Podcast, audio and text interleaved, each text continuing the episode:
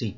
Hola, ¿qué tal? ¿Cómo estás? Dios te bendiga grandemente. Es un gusto para mí poder estar otra vez en contacto contigo y compartir la palabra del Señor. Y te saludo y te bendigo con la paz de nuestro Señor Jesucristo, quien te habla, el pastor Norberto Un.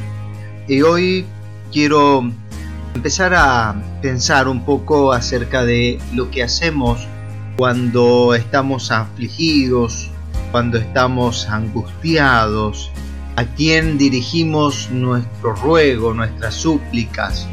¿Por qué digo esto? Porque mucha gente, mucha gente, lo que hace es dirigir su ruego, dirigir su queja, dirigir su súplica al esposo, a la esposa, compartirlo con el vecino, con el compañero de trabajo, eh, con el amigo, con la amiga, a veces con algún jefe, a veces con algún empleado, dependiendo de la posición, el lugar donde cada uno está.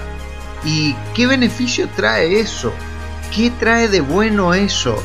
Sí, sacamos el peso del corazón, pero lo sacamos con, el, con uno en la casa, lo sacamos con el vecino, lo sacamos con el otro, lo continuamente lo estamos sacando y en ese tanto sacarlo estamos retroalimentando, lo estamos volviendo a alimentar esa angustia, esa negatividad, ese bajón, ese malestar, porque nos hemos enfocado de una manera en hablar mal. Y ese hablar mal trae un mal ambiente y una mala sensación. La escritura nos dice de esta manera en el Salmo 86, en el verso 6, dice, Señor, escucha mi oración y atiende a la voz de mis súplicas. Atiende a la voz de mis súplicas. Y acá nos deja claro este versículo muy cortito, que bueno, el Salmo es maravilloso, habla un montón de otras cosas lindas, pero nos deja en claro de que el Señor lo que hace es escuchar nuestra súplica. Y no es lo mismo una súplica que una queja.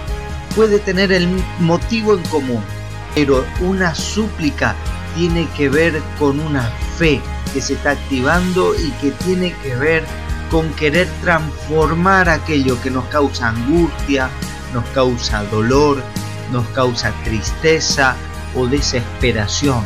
Y Dios es aquel que puede transformar estas cosas en nuestro interior principalmente y también en el exterior, con aquellas cuestiones que están alrededor nuestro. ¿Qué sentido tiene seguir quejándonos y quejándonos y quejándonos infinitamente, simultáneamente, cuando con cada queja tenemos menos fuerza, tenemos menos aliento.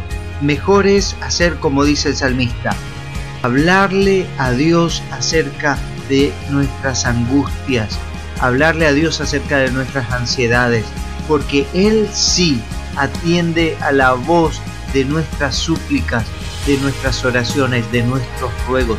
Él atiende y hacelo con esa seguridad y con esa certeza. Háblale a Dios sobre aquello que carga y pesa en tu corazón, porque Él va a traer una respuesta. Y una de las cosas principales que recibimos cuando le decimos al Señor lo que está sobre nuestro corazón es que empieza automáticamente después de que sacamos todo a inundarnos una paz, que es esa paz que nos da el Espíritu de Dios y nos hace saber y entender que Dios nos ha escuchado y que va a obrar y va a responder en consecuencia. Quiero orar por vos en este momento. Padre, bendigo a los que están escuchando esta palabra.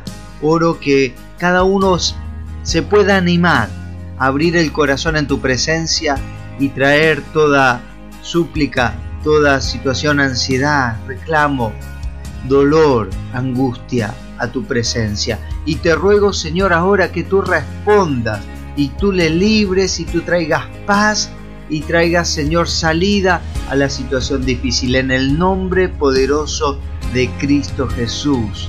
Amén y amén. Dios te bendiga grandemente y será hasta una próxima.